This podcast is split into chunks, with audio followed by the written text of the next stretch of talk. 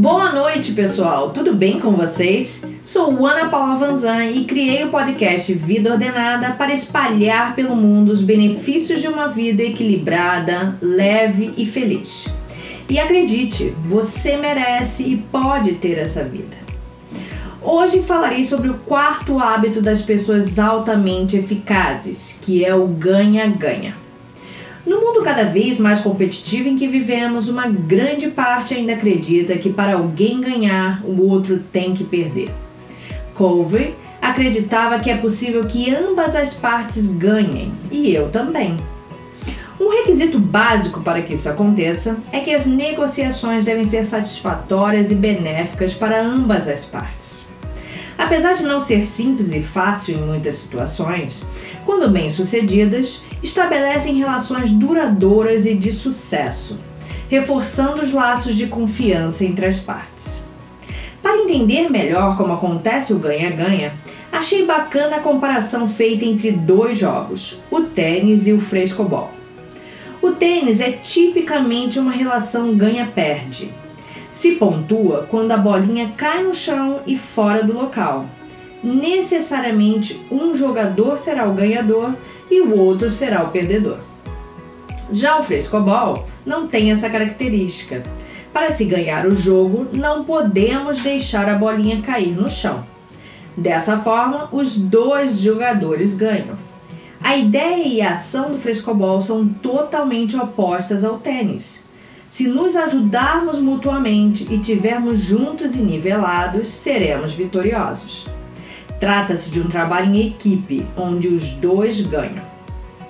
Baseado nessa analogia com as diferenças entre o tênis e o frescobol, fica fácil entender que para que se estabeleça o ganha-ganha é precisa cooperação entre as partes e que seja considerado um bom resultado para ambas as partes.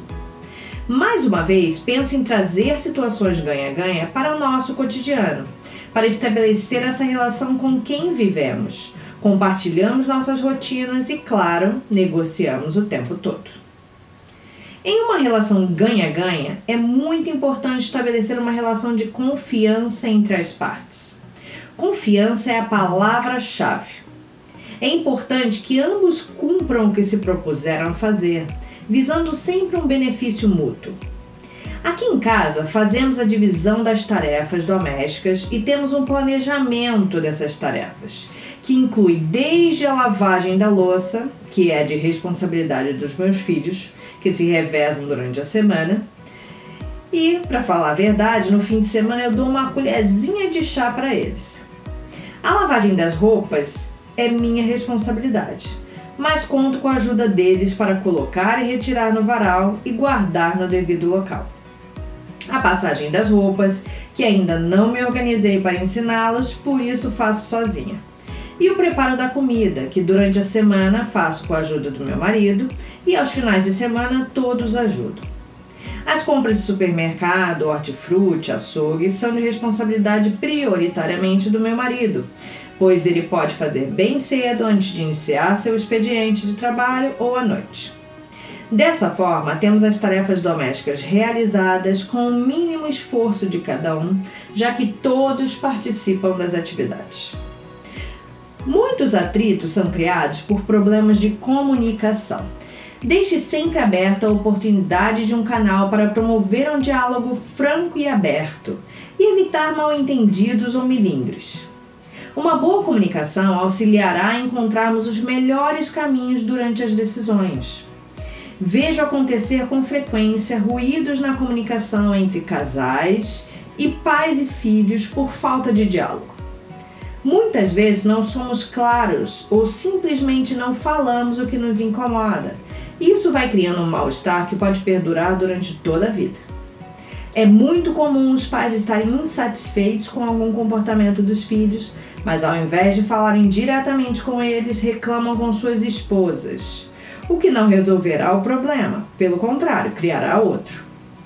Quando faço o planejamento de estudos para crianças e adolescentes, na maioria das vezes já existe um grande desgaste entre pais e filhos, e as questões não são mais abordadas em casa entro com uma função, muitas das vezes, de mediar e reconectar pais e filhos, pois é o melhor e mais bem sucedido caminho.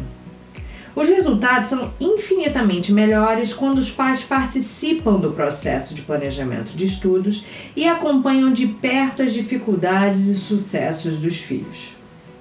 Quando percebemos as nossas diferenças, fica mais fácil entendermos as necessidades do outro, que muitas vezes são diferentes das nossas.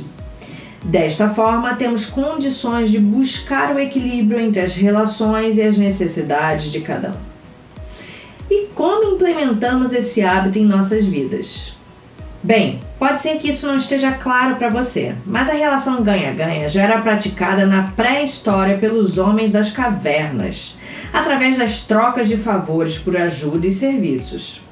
Ao estabelecerem as trocas de alimentos, de ajuda e outros itens, se iniciava uma relação de confiança e trabalho em equipe, onde todos ganhavam.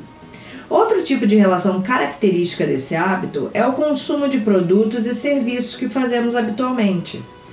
Ao adquirirmos um bem ou serviço, estamos ajudando fornecedores a se manterem e vice-versa. Nesse momento de pandemia que estamos atravessando, vi inúmeras campanhas em grupos que faço parte para ajudar pequenos comerciantes a se manterem, já que suas lojas e restaurantes estavam fechados.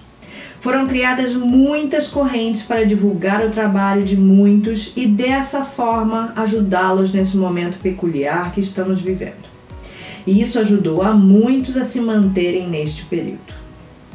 Já falei por aqui também inúmeras vezes sobre a importância de delegar atividades para os demais membros da família ou que dividem a casa com você, muito importante que todos compreendam a importância da divisão dessas tarefas para que ninguém fique sobrecarregado e que as tarefas domésticas estejam sempre em dia, para que todos vivam em um ambiente limpo, saudável e organizado.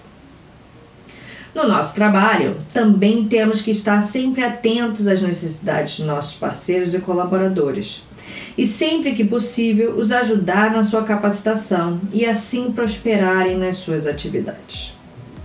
Agora é hora de refletir e pensar se esse hábito faz parte do seu dia a dia e das suas relações. Caso ainda não faça parte, experimente começar a implementá-lo na sua vida pessoal e profissional. Tenho certeza que os ganhos serão muito positivos, não só para você, mas para todos que estão à sua volta. Um grande beijo e até a próxima quarta com mais um podcast Vida Ordenada.